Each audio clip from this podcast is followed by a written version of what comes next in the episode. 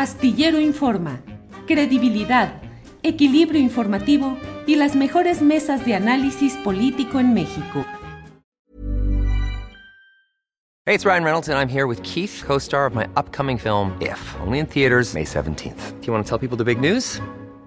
All right, I'll do it. Sign up now and you'll get unlimited for $15 a month in six months of Paramount Plus Essential Plan on us. Mintmobile.com slash switch. Upfront payment of $45 equivalent to $15 per month. Unlimited over 40 gigabytes per month. Face lower speeds. Videos at 480p. Active Mint customers by 531.24 get six months of Paramount Plus Essential Plan. Auto renews after six months. Offer ends May 31st, 2024. Separate Paramount Plus registration required. Terms and conditions apply if rated PG. It's that time of the year. Your vacation is coming up. You can already hear the beach waves feel the warm breeze, relax, and think about work. You really, really want it all to work out while you're away. Monday.com gives you and the team that peace of mind. When all work is on one platform and everyone's in sync, things just flow wherever you are. Tap the banner to go to Monday.com.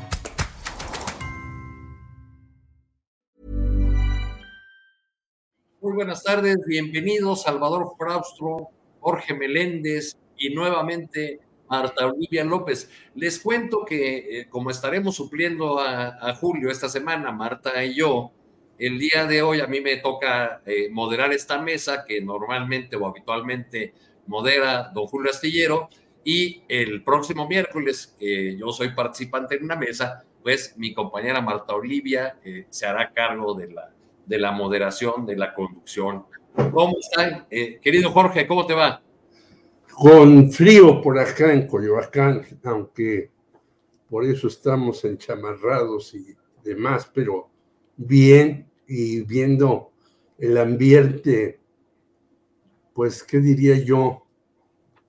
Casi surrealista, a Xochitl que ahora dice, pues yo no voté por Ricardo Anaya. Bueno, ¿para qué se mete en el pan si sabe que le van a imponer todo, pero bueno, ya hablaremos de eso y otras cosas.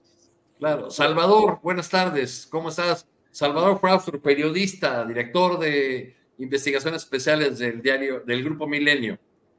Eh, ¿Qué tal, Arturo? Un gran gusto saludarte, igual a, a, mis habituales compañeros, a Marta y a Jorge, y es un gustazo arrancar la semana con ustedes.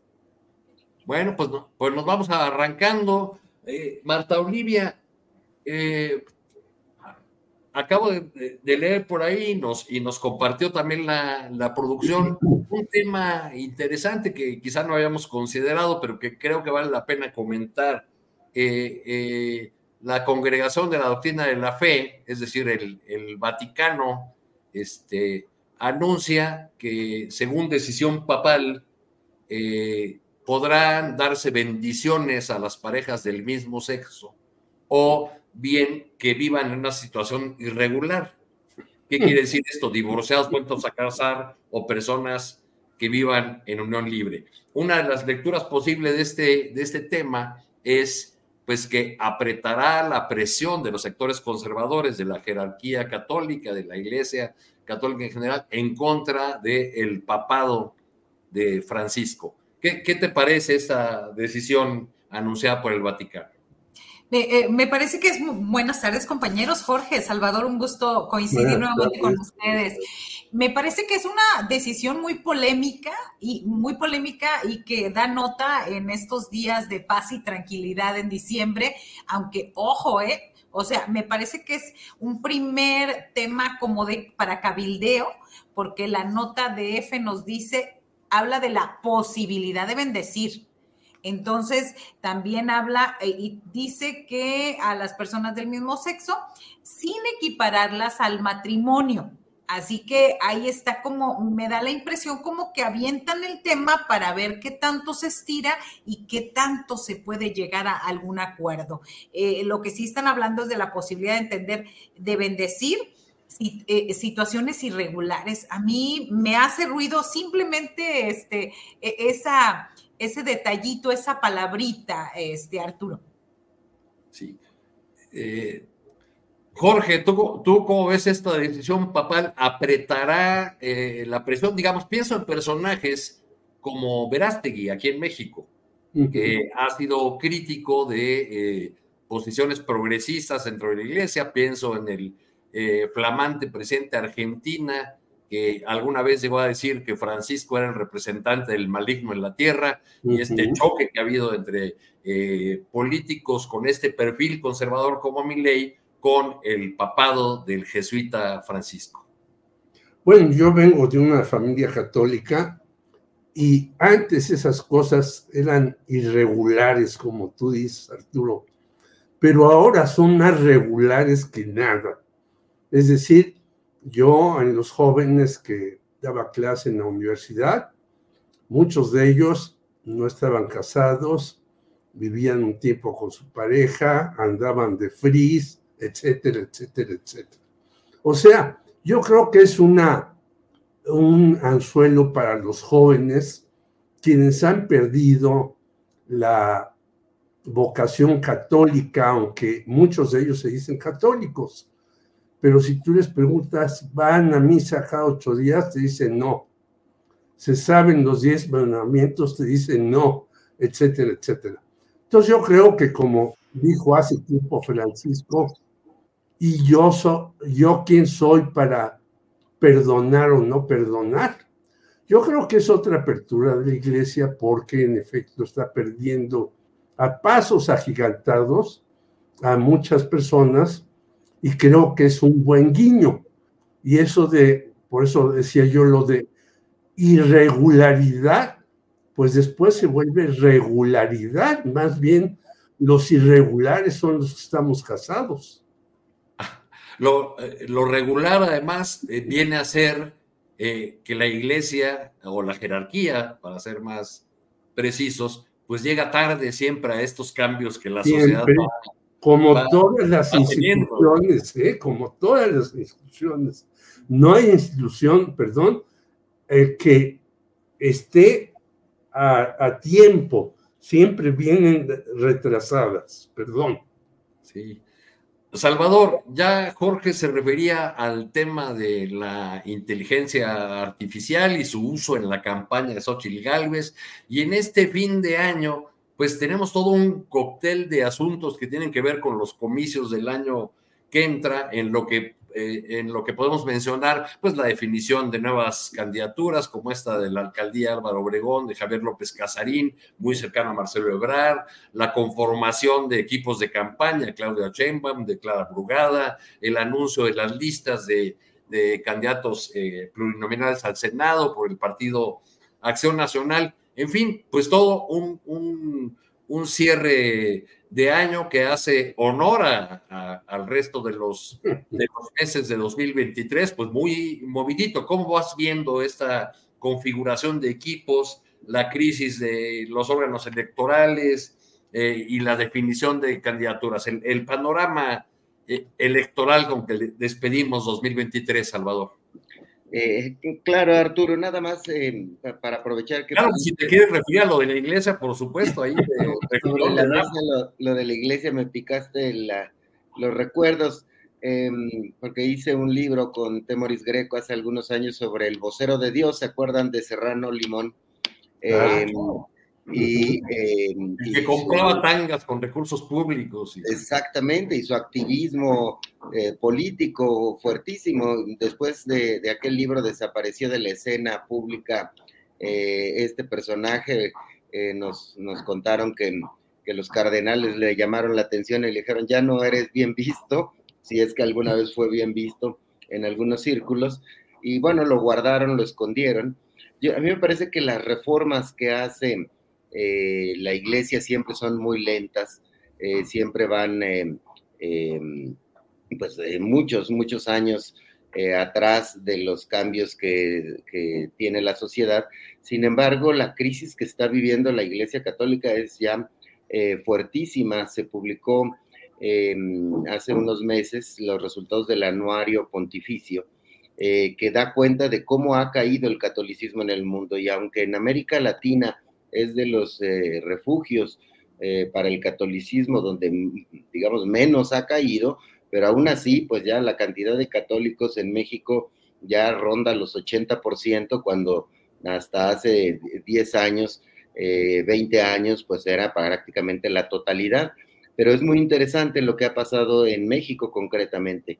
En los últimos 10 años, eh, publicamos en Milenio la semana pasada, los ateos crecieron 100%, los no católicos crecieron 60%, pero aún así los datos más interesantes es que solo en lo que abarca la arquidiócesis de, México, que es decir, en el centro del país, cerraron el 38% de las capillas, disminuyeron casi el 40% de los bautizos, igual en el mismo periodo, en los últimos 10 años, y los sacerdotes están 20% a la baja, de acuerdo a los últimos 10 años. Entonces, es una crisis tremenda eh, que la iglesia tiene que abrirse, tiene que mm, eh, buscar encontrar eh, a, estas eh, personas que se consideran católicos o que simpatizan con algún tipo de religión y eh, la comunidad gay es una de las más importantes porque se han abierto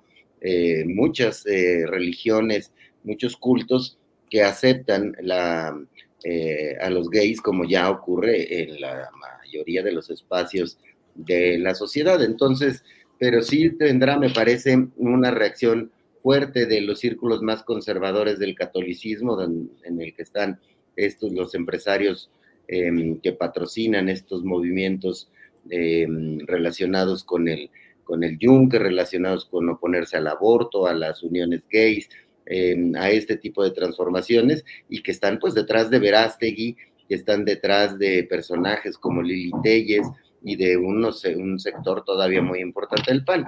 Entonces, me parece que que, ese, ese tema eh, sí va a calar muy fuerte en los sectores conservadores, pero también es una necesidad imperiosa de la, de la Iglesia Católica adaptarse a las exigencias de la sociedad. Y para, y para ligarlo con el tema de, de las elecciones, Lili Telles, según leo, eh, repite como, como candidata, es, es, ya está en la lista de aspirantes del PAN al Senado. Así es, eh, Lili, una representante de este tipo de, pensamiento que desprecia, digamos, el movimiento feminista, ¿se acuerdan que le llamaba trapo al, este, al paliacate, eh, que se utiliza como símbolo en las marchas o movimientos feministas? Eh, pues Lili Telles agazapada ahí con empresarios como, como Salinas Pliego, como la familia Servitje, eh, que participan activamente en el PAN, que tienen influencia. Está ahí eh, también personajes como Cecilia Romero. Em, hay todavía muchos personajes de la ultraderecha que tienen voz y voto eh, dentro de, este partido. sí veo que es más diverso, digamos, Ricardo Anaya, por ejemplo, es, digamos, un católico estándar, él viene de, otra, de otras circunstancias, eh, según él mismo lo ha dicho y ha hecho guiños, digamos, hacia la, la comunidad eh, gay en sus pronunciamientos cuando fue candidato presidencial. Él tiene otros problemas que tienen que ver con la corrupción. Este, igual eh, hay una serie de fichitas ahí en el PAN que no terminan de, de salir y que más bien pues hacen que Xochitl no se enorgullezca de sus de los eh, aspirantes al Congreso que le ponen, ¿no? Es eh, claramente una comandante. Para, tomar esas posturas, ¿le funcionará o no le funcionará a Xochitl Galvez la inteligencia artificial, Marta Olivia? No, me parece que es lo, lo menos inteligente que pudo hacer eh, Xochitl Galvez en este sentido. Esto de la vocería, de la inteligencia artificial, yo creo que es un eh, otro error más del equipo de comunicación de la oposición. ¿Por qué lo comentamos? Porque que alguien les diga que este tipo de mensajes son castigados por el algoritmo de las redes sociales, al considerar que son productos, que no son productos 100% originales, por lo que su alcance pues, va a estar bastante limitado. Y segundo, si algo nos enseñó Andrés Manuel López Obrador es a saber conquistar el electorado a través de la comunicación directa y genuina de un aspirante y de un gobernante para que con la para, comunicarse con la población. Galvez parece alejarse del electorado al pretender sustituir sus mensajes por inteligencia artificial, que siguiendo esta estrategia eh, reitero, parece todo menos, menos inteligente de parte de, de Xochitl. Y si me permites, ya que estamos hablando de las tres listas, perdón, de las listas de los del PAN, Arturo, pues yo no sé dónde va a hacer campaña este Ricardo Anaya, si es prófugo de la justicia. Eh, Marco Cortés, obviamente me, decían, no lo estoy, eh, que solamente en, esta lista de plurinominales al Senado, pues entran seis, así que Ahí están en la primera lista Marco Cortés, luego Karen Michelle González Márquez, Ricardo Anaya, Lili Telles, Enrique Vargas del Villar y Laura Esquivel Torres. Así que eh, es, en estos primeros nombres me parece que yo sí coincido con una publicación en redes sociales y sobre todo en X que no parece lista de plurinominales, me parece que parece la lista de los más buscados. Y en Tamaulipas, en Tamaulipas estamos contentos porque no aparece Francisco García Cabeza de Vaca, que había presumido que lo iban, lo iban a incluir. No está, sin embargo, pues seguimos pensando que puede salir en las diputaciones federales plurinominales, Arturo. Así es.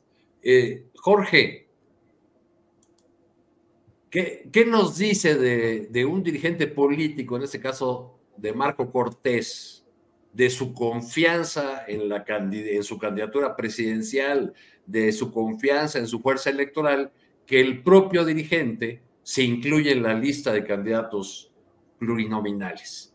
Y ya que hablamos de ultraderecha, para introducir otro, otro asunto, eh, pues eh, hay, hablamos de Lili Telles como representante de la ultraderecha, pero quien ha hecho grandes esfuerzos por sumarse a ese eh, flanco, a esa a ese punto de la radiografía electoral es la señora Beatriz Pajés, que eh, hizo esta vergonzosa portada con simbología nazi y la figura de Claudia Sheinbaum, que ha sido eh, sancionada eh, por el INE y que ahora, por alcanzar en algunas declaraciones, habla o se queja de persecución o de ataques desde el flanco de la 4T. ¿Qué, qué este, opinas de estos dos asuntos? Y ahí le vamos dando. Bueno, muy rápido, el último que ya escribí sobre él. Eh, bueno, lo hace y luego cambia la portada. No nos olvidemos de eso. ¿Qué quiere decir? Que ella misma se dio cuenta de sus barrabasadas y entonces trató de poner una flor para sentirse muy alegre, etcétera. Entonces ella misma se dio cuenta de sus barrabasadas y ahora sí dice, que la están censurando, pues la que se autocensuró fue ella. Si ella estuviera tan clara de lo que hizo, pues hubiera mantenido la portada. Y no nos olvidemos que borra casi el nombre de siempre. Nada más pone la S y una media I y una E.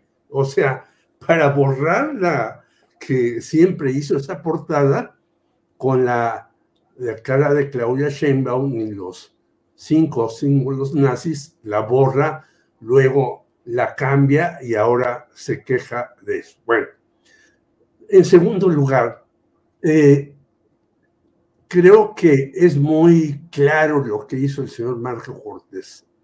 Salvarse él y salvar a quienes lo han apoyado durante algún tiempo.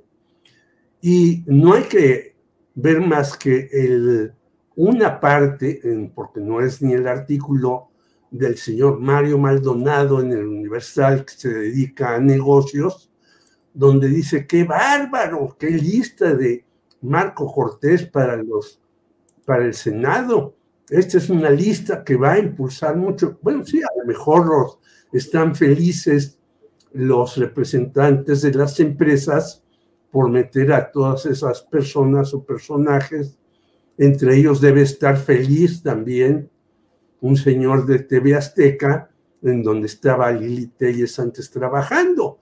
Entonces yo creo que es una lista pésima. Bueno, mandan a un señor que decían que iban a integrar al proyecto de Xochitl Galvez, Juan Carlos Romero Hicks, que estuvo en CONACID como diputado local. Imagínate tú el qué están haciendo estos señores. tiene razón Marta Olivia, a lo mejor encontramos como diputado federal a cabeza de vaca, pero yo creo que lo que hace Marco Cortés es acuerparse totalmente y decir, pues vamos a, como no vamos a tener mucha votación, pues los primeros seis lugares yo meto hasta mi secretaria. Y finalmente lo de la inteligencia artificial, pues es lo menos inteligente que hay en el mundo. Eso es bueno si tú quieres hacer un video tramposísimo de algo. La inteligencia artificial te sirve para eso y para más. Pero si tú quieres responder rápidamente alguna cuestión, pues la inteligencia artificial va a fallar. No lo digo yo, lo dice Octavio Islas, que es uno de los conocedores mexicanos en el asunto. Esa tiene sus virtudes, pero también tiene sus defectos.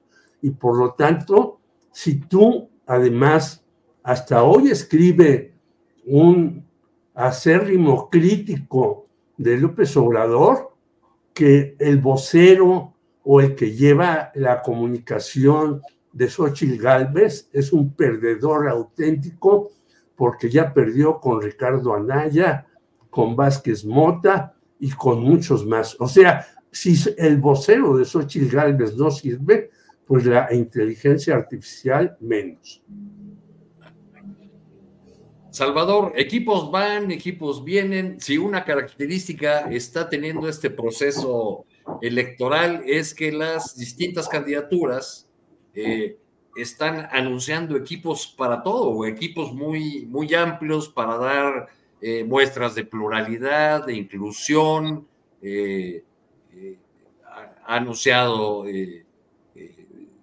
varios equipos, Xochitl Galvez, unos propiamente operativos de lo electoral, otros destinados a construir un programa o una propuesta de gobierno, y lo mismo en el caso de, Claudia Sheinbaum. En el en el caso de la 4T, eh, una, primera lectura que he leído en las redes sociales es que el equipo de Claudia Sheinbaum es un equipo plural que incorpora personas que no han estado en las cercanías de la, de la 4T y que en cambio el equipo anunciado por Clara Brugada tiene un perfil mal, más de izquierda o más eh, relacionado con la historia del desempeño político electoral de antes el PRD, ahora Morena en la Ciudad de México. ¿Cómo vas viendo la conformación de estos, de estos equipos? Sí, me parece que se esperaba por la trayectoria de Clara Brugada un equipo mm, em, eh, pues más cargado hacia la izquierda tradicional, hacia los eh, grupos, los clanes de, izquierda de la ciudad. Em, yo le veo ahí un acento social importante al, al equipo de, Clara Brugada. Eh, veo un interés por llegar con influencers este, a otro tipo de, público, eh, que es una propuesta, digamos, un tanto arriesgada, pero con una figura que puede atraer a otro eh, tipo de, público. también incorporación de personajes del, del PAN, eh, como, o expanistas como, como Gabriela Cuevas, probablemente las bases de Rubalcaba terminen ahí apoyándola. Creo que el, reto de, Clara Brugada será primero este, mantener la base del voto de izquierda más tradicional que ha sostenido desde 1997 a, jefes de gobierno de, izquierda, eh, mantenerlos y después buscar eh, recuperar el terreno eh, perdido en el 2021. Para ello tendrá que jugar cerca de, con propuestas y buscar la simpatía de alcaldías que no le favorecen, como la Benito Juárez, a Miguel Hidalgo, incluso eh, Coyoacán, ¿no? Este, que en, este, en, este, sentido, Salvador, iría los perfiles que han estado proponiendo en algunas alcaldías, Pienso en Torruco, en la Miguel Hidalgo, en Leti Varela, en Benito Juárez y, por supuesto, en el que comentabas hace un rato, Javier López Casarín, ¿no? muy cercano a Marcelo Ebrard, que por un lado sería una, una cuota del, del ex canciller, y por otro lado, un perfil que eh, en una idea que yo no comparto del todo, pero que para algunos es perfiles que pueden ser atractivos a las clases medias. Sí, eh, hacia allá justamente eh, iba Arturo. Me parece que esos perfiles en esas alcaldías, incluido López Gatel, probablemente hacia, hacia Coyoacán, ahí este, Jorge lo, sufrirá o lo gozará. Este, me parece que sí, que su popularidad puede ser importante para, para, para el área de, de Coyoacán y estos personajes em, como Torruco eh, o Leti Varela también pueden aportar. Eh, Casarín, por ser cercano, aunque no sea él propiamente muy conocido, es un personaje, digamos, de los círculos rojos, de los círculos políticos, eh, pero parece que el entendimiento con Marcelo Ebrard eh, de una callada manera va avanzando, porque se habla de de ya varias posiciones eh, para el Congreso, para alcaldías probablemente. Entonces, sí me parece que sería importante eh, la participación de Marcelo, sobre todo en la ciudad, y tenemos de referente pues la foto que ya se tomó eh, Clara Brugada. De cualquier manera, me parece que la campaña, la pre-campaña de Clara está tardando en arrancar. como que siento que le están poniendo los cimientos, más o menos adecuados para combinar un espíritu de izquierda con una vocación de eficiencia pragmática, vaya en pos sectores que no tienen ahorita eh, Morena en sus manos. Eh, me parece que va bien, pero no termina de arrancar. Se siento a Clara todavía eh, en, una, en una primera etapa.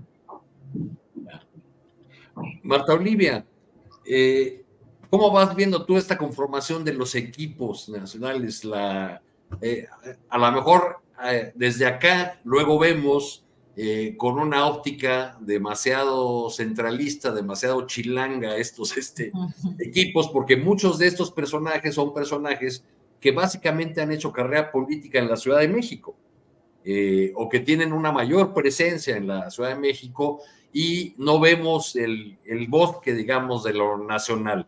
¿Cómo vas viendo tú estos equipos y su conformación? De, los de todos los bandos, ¿eh? De todos los bandos. Eh, en el caso de, este, de, estoy hablando de, en este caso Claudia y en el caso de Clara Brugada, eh, me parece que una, hay una característica en todos, son mujeres y hombres de la total confianza del proyecto de Andrés Manuel López Obrador. Este, y eh, habíamos referido ya en el caso de Encinas, eh, que es, eh, a mí me parece que el caso de Encinas es la cara visible de los derechos humanos por su paso en la subsecretaría de gobernación, que es uno de los políticos, creo yo, más leales y comprometidos con la causa de AMLO. me parece interesante Clara Brugada cómo incluyó a Hugo López Gatel, ex subsecretario de Prevención y Promoción de la Salud Federal, y bueno, también aspirante a la capital mexicana. Me parece que su eh, inclusión es bastante, bastante importante que siga estando ahí. Me tocó verlo en alguna mesa con los compañeros de Rompeviento TV y es un personaje este, inteligente, muy estructurado y sobre todo que no, este, con un discurso muy de la izquierda y a mí me parece que también tiene que ser eh, reivindicado en algún lugar este, eh, Hugo López Gatel. Eh, veo los nombres de, Armando Bartra, de Elena Poniatowska, que acompañó, recordemos también, a, Andrés Manuel López Obrador desde la elección presidencial del 2006, al politólogo Lorenzo Meyer, y bueno, los puntitos ahí como que medio extraños, este, me parece que de repente el dobleteo en, los dos equipos eh, como que quedan, no sé, me da la impresión de que no se ve tan bien. Y, bueno, no veo tan bien que esté Omar García Harfuch ahí en, en el equipo. Hey, it's Ryan Reynolds and I'm here with Keith, co-star of my upcoming film If, only in theaters May 17th. Do you want to tell people the big news? All right, I'll do it. Sign up now and you'll get unlimited for $15 a month in six months of Paramount Plus Essential Plan on us. Mintmobile.com slash switch. Upfront payment of $45 equivalent to $15 per month. Unlimited over 40 gigabytes per month. Face lower speeds. Videos at 480p. Active Mint customers by 531.24 get six months of Paramount Plus Essential Plan. Auto renews after six months. Offer ends May 31st, 2024. Separate Paramount Plus registration required. Terms and conditions apply if rated PG. Hey there, it's Michelle Norris. I'm host of a podcast called Your Mama's Kitchen. When I travel, I'm usually looking for a way to find a taste of home when I'm not at home. And one of the things I love to do when I am at home is entertain. And Airbnb allows me to do that. When I was in California recently, I rented a house that had a great kitchen. And when we were sitting around the table, we we're all thinking, we're in someone else's house. Someone could be in all of our homes as well. If you have a home, but you're not always at home, you have an Airbnb. Your home might be worth more than you think. Find out how much at airbnb.com/slash host. De Clara Brugada, Mariana Boy, me imagino que es por, el hecho de la inclusión del Partido Verde. Eh, sin embargo, esos son los que yo veo ahí como que no acaban de, eh, que son cuotas totalmente cuotas. Y, y yo quiero, eh, si me permites, Arturo, bajar con el tema de este señor, de esta carta que ya es oficial de Morena con eh, Javier López Casarín el diputado del Partido Verde, quien es el precandidato único para la alcaldía Álvaro Obregón. Eh, él tiene una relación muy cercana con Tamaulipas, con Tamaulipas, y me parece que es importante subrayar hoy lo recuerdan nuestros compañeros de Elefante Blanco. Una, una, relación de negocio, supongo, porque López Casarina tenía un perfil, eh, pues sí, un perfil de, cercano a la política, pero también ligado, muy ligado a los negocios. ¿no?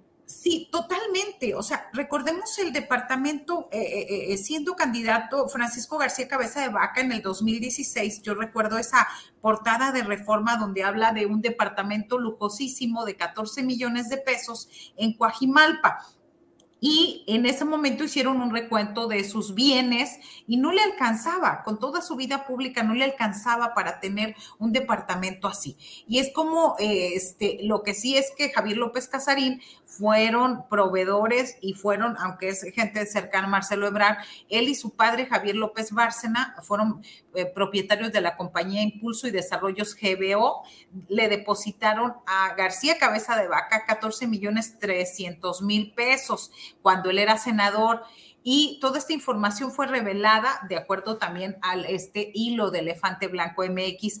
Esta información financiera fue revelada en la audiencia del caso del desafuero contra eh, García Cabeza de Vaca. Estamos hablando que en el 2021 se dio a conocer en este proceso de desafuero y él ya tenía fuero. Eh, eh, sin embargo, no olvidemos que en el 2014 la Secretaría de Hacienda ya había incluido a, López Casarín y a su padre, lo incluyó dentro de la lista de personas morales bloqueadas. Así que toda esta información se dio a conocer durante el proceso de desafuero en 2021. Eh, la relación que tiene López Casarín con García Cabeza de Vaca terminó mal hay una este, acusaciones y hay denuncias penales en contra entre él y García Cabeza de Vaca. Sería muy interesante que la, eh, eh, nos dijera ahora cuál es el estatus legal y la relación con García Cabeza de Vaca. Y, híjole, que esté nominado como precandidato único de Morena, a mí, para mí es una gran, gran decepción. Y hasta ahí la dejo pues ahí, ahí va, a, va a contender en la alcaldía que actualmente gobierna Lía Limón eh, y que siempre ha sido una alcaldía complicada para, para el PRD, luego para, para Morena. Es eh, una alcaldía donde el voto puede, eh, oscila, va de, de, un lado a otro. yo, yo creo que la, que la derrota de Morena el 21 tuvo mucho que ver ahí con la, con la gestión por la ausencia de gestión quizá de, eh, de la ahora gobernadora de Campeche, pero, pero bueno, pues ahí se van conformando esas candidaturas, por un lado, con personajes que le pueden resultar atractivos a la clase media, según la visión de algunos morenistas, y luego pues con el cumplimiento de cuotas eh, o, de, eh, o pago de las alianzas, porque por ejemplo se habla que en el caso de Tlalpan la candidatura estaría reservada para alguien cercano a Pedro Aces, el líder de CATEM, que ya hizo acuerdo con la campaña Claudia Sheinbaum, y en el caso de Cuauhtémoc, pues se insiste mucho eh, y, la, y esa alcaldía está llena de propaganda alusiva a la posible candidatura de, de Katy Monreal. Pero pasando a otro asunto, si me permiten, Jorge, el presidente hoy se refirió a, a esta tragedia de Salvatierra, Guanajuato, el asesinato de 12 jóvenes en una posada. No hubo en esta conferencia mañanera, por fortuna, eh, expresiones eh, relativas al comportamiento de estos jóvenes. Eh, se habló de que hay investigaciones en, en curso, que, que todavía no se tenía la información suficiente, eso dijo el presidente, pero volvió una vez más a señalar la responsabilidad de las autoridades de Guanajuato y particularmente del fiscal Zaparripa, que lleva eh, ya largo tiempo años. en su cargo, más de 10 años. Y todavía va a durar como y, Y que va para 19, bueno, completaría 19 porque fue primero procurador y cuando se cambió la, eh, la Procuraduría a Fiscalía, pues fue electo para un, largo periodo. ¿Cómo, ves todo este tema de, de Salvatierra, de este nuevo eh, crimen eh, o masacre? Sí, pero rápidamente, antes, mira, a mí me parece que eh, coincido con Salvador, no arranca la campaña de Clara, pero me parece, ella incorpora a una señora que se llama Guadalupe Valencia, que fue precandidata a la rectoría de la UNAM a me parece una, una liga que tira para tener una relación mejor con la UNAM. Incorpora por primera vez a un caricaturista, bueno, el Fisgón ya estaba desde hace muchos años atrás, que es Rapé, incorpora, creo que muy bien por Elena Poniatowska, pero más a la científica Julieta Fierro y a la feminista Marta Lamas. A mí me parecen esas incorporaciones muy buenas, aunque sigo inconforme más que Marta Alicia con este señor Eddie Small, el influencer que hizo una serie de negocios con Enrique Peña Nieto terribles. e incorpora también eh, a Mardonio Carballo, que no olvidemos que él había renunciado porque la señora Alejandra Frausto pues no le daba los recursos para culturas populares. Entonces, yo creo que Clara Burgada trata de incorporar a una serie de personas que están en grupos que en los últimos años el presidente de la República pues ha tenido algunos choques con ellos y bastante fuertes, desde la UNAM hasta científicos, hasta grupos de la cultura. En segundo lugar, lo que tú me preguntas, bueno, en Guanajuato el PAN ya lleva 30 años. Este señor Samarripa, pues ya lleva más de 10. Y no solamente es lo de Salvatierra, sino de Salamanca. Pero fíjate que todo eso lo vemos en muchos medios, en páginas interiores o a veces cuando son muy graves como los que ocasionaron en esta vez, pues muy disminuidos. Quiere decir que el gobierno de Guanajuato reparte dinero al por mayor en muchos medios de difusión. Y creo que Guanajuato es de los estados con Zacatecas, en donde hoy mataron a un eh, encargado de los negocios agrícolas ganaderos muy importante, son de los estados y donde no hay que olvidar que la familia Monreal casi, casi tiene secuestrados Zacatecas son de los estados en donde las condiciones de vida de la gente es terrorífica. Se habla de muchos otros, claro, Tamaulipas y Guerrero y demás, pero aquí en Guanajuato, bueno, pues sigue la bronca entre el grupo de Santa Rosa del Rima con el grupo de eh, Jalisco Nueva Generación y va a seguir. Yo no veo que este señor Samarripa, que lleva tantos años y que además está asesorado, hay que decirlo, por el gobierno de los Estados Unidos, porque el grupo de Guanajuato tiene una relación muy grande con ellos, pueda sacar adelante ese asunto. Y me parece que hace muy bien el señor López Obrador en cuidar más las palabras, porque anteriormente dijo que los muchachos que mataron anteriormente andaban buscando comprar droga y demás. Pues no, aquí estás en una barbería, como sucedió en Salamanca, o puedes estar en una fiesta de graduación, o puedes salir a comprar memelas y de todas maneras te matan. Aquí hay que ver muy en serio esto y yo no sé qué podríamos hacer porque hemos dicho ya en este programa hasta el cansancio que el señor Tortuguers pues no hace nada para detener todas estas matazones, sean en un lugar o en otro, o aunque, aunque hay que poner el acento en Guanajuato y Zacatecas para mí. Salvador, dice el presidente que eh, Guanajuato merece un trato especial, pero en materia de seguridad, pero cuando vemos lo que ocurre recientemente, por ejemplo, en el Estado de México, o antier en Chiapas, o hace eh, una semana en Guerrero, pues hay varios lugares que requieren un tratamiento o que requerirían un tratamiento especial, ¿no te parece? Eh, sí, sin duda. Em, y Guanajuato es uno, es uno de ellos.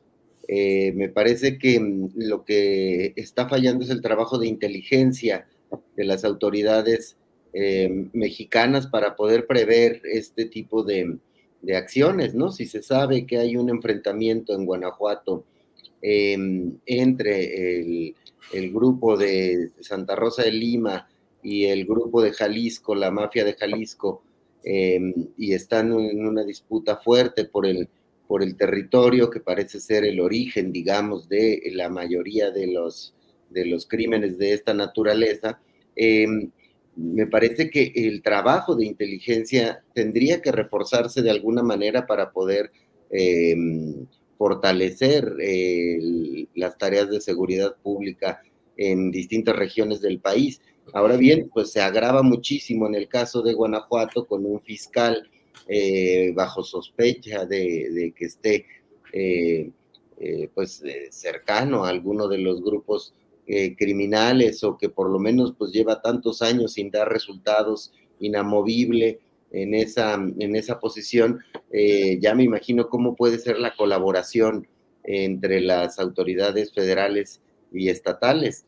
Em, este evento de, Salvatierra, pues es eh, súper lamentable, igual que muchos otros, y em, me parece que eh, sí hay, se necesita una intervención fuerte de la Guardia Nacional ahí en el, en el territorio guanajuatense em, y colaboración entre los distintos, distintos niveles de, de gobierno eh, porque pues es eh, una circunstancia muy, muy grave lo que está ocurriendo eh, ahí y sobre todo pues tratar de encontrar la manera de reforzar los trabajos de, inteligencia para poder prever este tipo de, de, eventos trágicos. Marta Olivia, pues al fin se ha hecho realidad la inauguración al menos de un tramo de, del tren Maya. Y estos días han, estado llenos en las redes sociales, en los medios de comunicación, de comentarios de un lado y otro, de que la gran obra que hace justicia al sureste de México, a, una región olvidada del país, o eh, el rechazo opositor, como, como ya es costumbre, a eh, eh, señalar que, que, no funciona como, como se anuncia, que los precios son muy altos, etcétera, etcétera, todas las objeciones que haces. ¿Cuál es el saldo?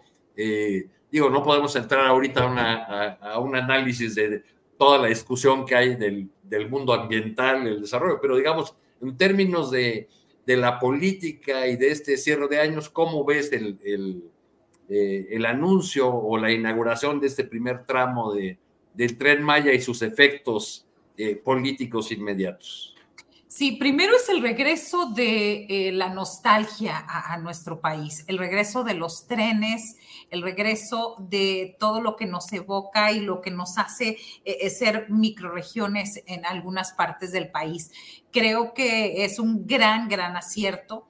Obviamente muchas obras que eh, van avanzando, que se van haciendo, como en este caso, hay daños, hay daños ambientales, ya lo ha dicho también el gobierno de México, que eh, recuerdo el caso de, de, cómo las organizaciones ambientalistas eh, dijeron que se habían perdido 8 millones 736 mil árboles, por ejemplo, y también recuerdo también que de parte del gobierno de México reconocieron que eran 3 millones los que habían sido talados o removidos. Y, y bueno, también el punto de que están trabajando en ese lugar en restaurar y en hacer.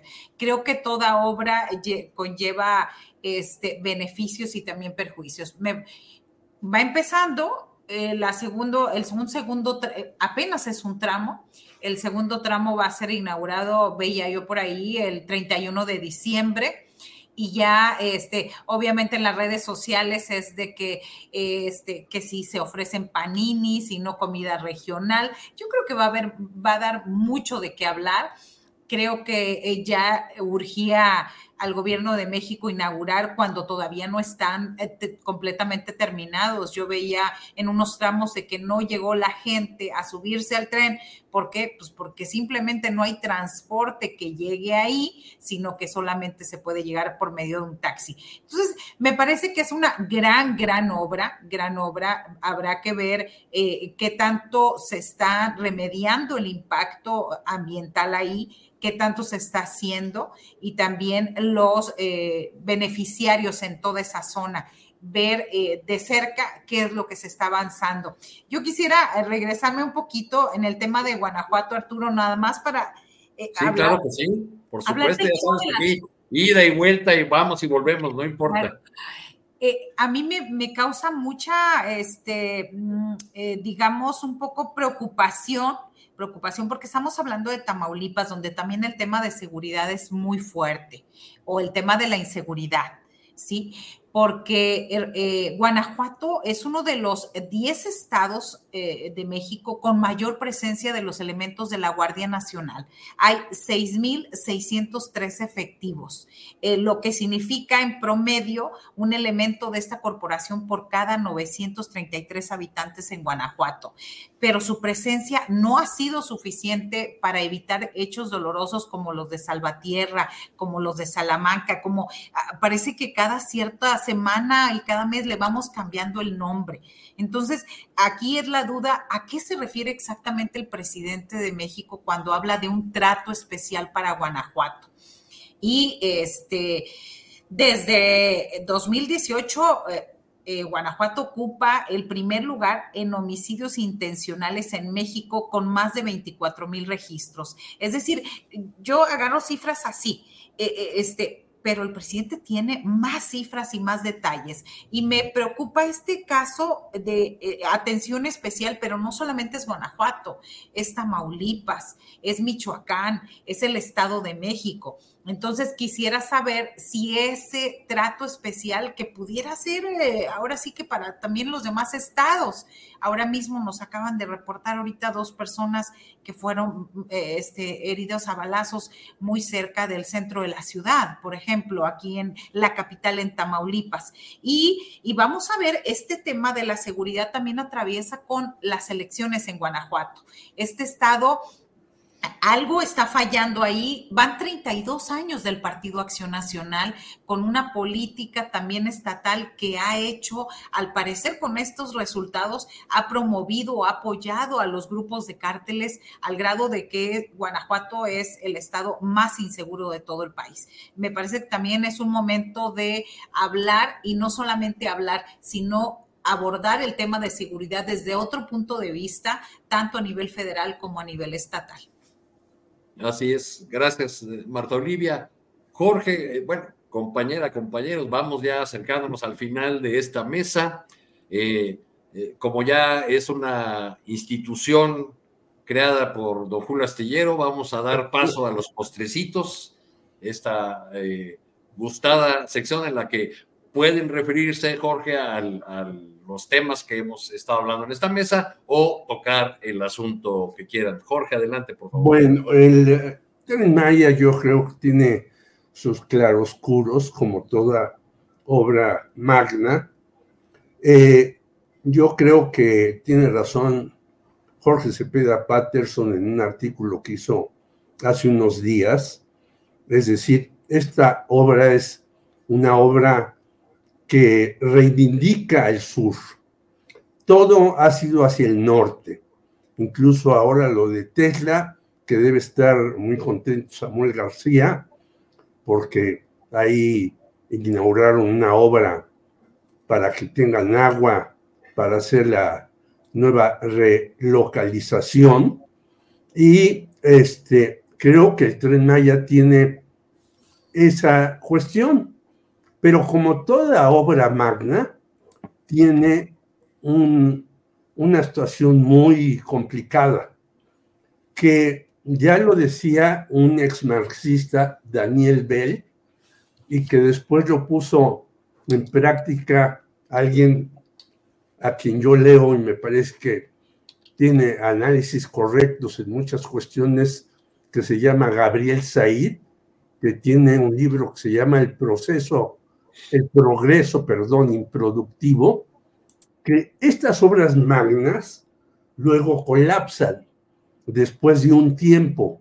Y lo dice Daniel Bell desde hace muchos años, refiriéndose a la General Motors, ni más ni menos, que ahora ya no es el portento de antes.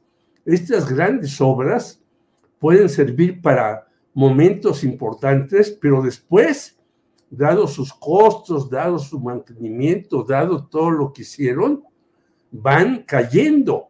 Si vemos, así ha pasado también hasta en las redes sociales. Eh, de repente surgen nuevas formas de hacer las cosas y van ganando terreno. Yo creo que es algo que va a traer un buen desarrollo, una ampliación del turismo, una actividad económica que me parece interesante, pero que fortalece más el bolsillo de los grandes empresarios y utiliza más a los trabajadores como una mano de obra en muchas ocasiones casi desechable. Y esto hay que verlo así desde ahora, no solamente ponerle el asunto en si los paninos y si el precio es alto y bajo, sino eh, yo creo que un país que se precie debe tener un desarrollo económico y productivo de largo plazo con características diferentes. Y si bien estas cosas son necesarias porque estamos metidos en una globalización que arrasa todo, también hay que poner el acento para que puedan sindicalizarse los que están trabajando no solamente en el tren Maya, sino en las otras funciones y puedan tener salarios decorosos y permanentes. Salvador, un postrecito navideño, carta Santa Claus, eh, deseo de fin de año, lo que quieras para este. A los reyes también. yo le, imploro desde este espacio a Santa Claus y a los o a los Reyes Magos que me inviten a conocer el tren Maya. Tengo mucha curiosidad este, eh, por subirme y recorrer esos eh, lugares que este, del sureste del, de nuestro país que son hermosos. Eh, me parece que el primer síntoma de, de, López Obrador en esto, que me parece que será una de sus obras emblemáticas, está en el crecimiento eh, que tuvo el sur en los últimos eh, años.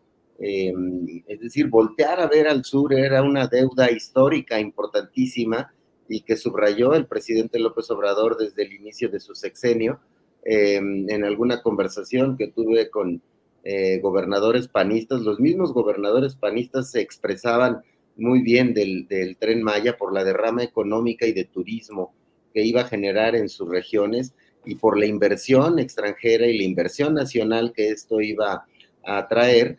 Y este primer tramo, pues bueno, es una probada de, em, de, de esa circunstancia en la cual eh, pues la generación de empleos, la generación de inversión, el crecimiento económico, el crecimiento en turismo, son ya un, ejemplo interesante y como decía Marta Olivia, pues también el tema de la nostalgia del tren de, pasajeros y la utilidad que puede tener en la región eh, para los ciudadanos eh, comunes, pues puede ser interesante. Yo creo que no puede fallar en este caso el gobierno federal como una obra en la que debe cuidar Em, también el impacto eh, ambiental y, estar cerca de, arreglar eh, pues todos los problemas que tiene una obra en un principio, más allá de, críticas que salieron por ahí en algún diario, este, en una crónica que me parece lamentable, en la que se criticaba que solo veía verde y verde y verde, ¿no? Pues qué padre, yo quiero ir a ver ese verde eh, por las ventanas del, tren y conocer este, y bajarme en los lugares y, recorrerlos em, eh, para poder em, ver la magnitud de la, de la obra, ¿no? Me parece que es una gran responsabilidad para los gobiernos estatales y federal cuidar todo eh, lo que hay alrededor del, tren Maya, eh, para que verdaderamente eh, tenga ese, se sostenga ese impacto que ya tú está teniendo de, origen, según el propio eh, artículo que, refirió Jorge Meléndez de Jorge Cepeda Patterson. No, no te escuchas. yo, con el Arturo, perdóname. Ya te cortaron que si cuando uno viaja en camión no verá lo mismo, el mismo verde, verde, verde, ¿no? Marta Olivia, si te parece, vamos a tu postrecito y después despedimos a Salvador y a Jorge para eh, quedarnos unos segundos más tú y yo y poder despedir el, el, programa y que no se nos ponga nervioso el señor Julio Astillero, porque yo estoy seguro que a pesar de que anda ya de vacaciones, va a estar por ahí echándole un ojito al, programa. A mí sí me hace que sí. Fíjate que yo venía con la intención del postrecito de hablar de los jóvenes, de, de lo que representan en la próxima elección del 2024. Eh, representan el 27% del total de mexicanos en edad de votar de 18 a 29 años y a propósito de esta inclusión y esta presentación de, eh, de la doctora Claudia Sheinbaum como eh, que presentó a su equipo de universitarios, influencers, deportistas, activistas y demás. Entonces, yo hablaba de eso, pero empezaron a hablar del, tren Maya.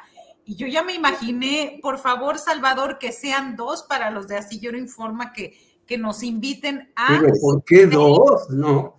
¿Por Tres. O sea, yo me apunto, yo me apunto. Yo, me apunto. también, pues sí, todo.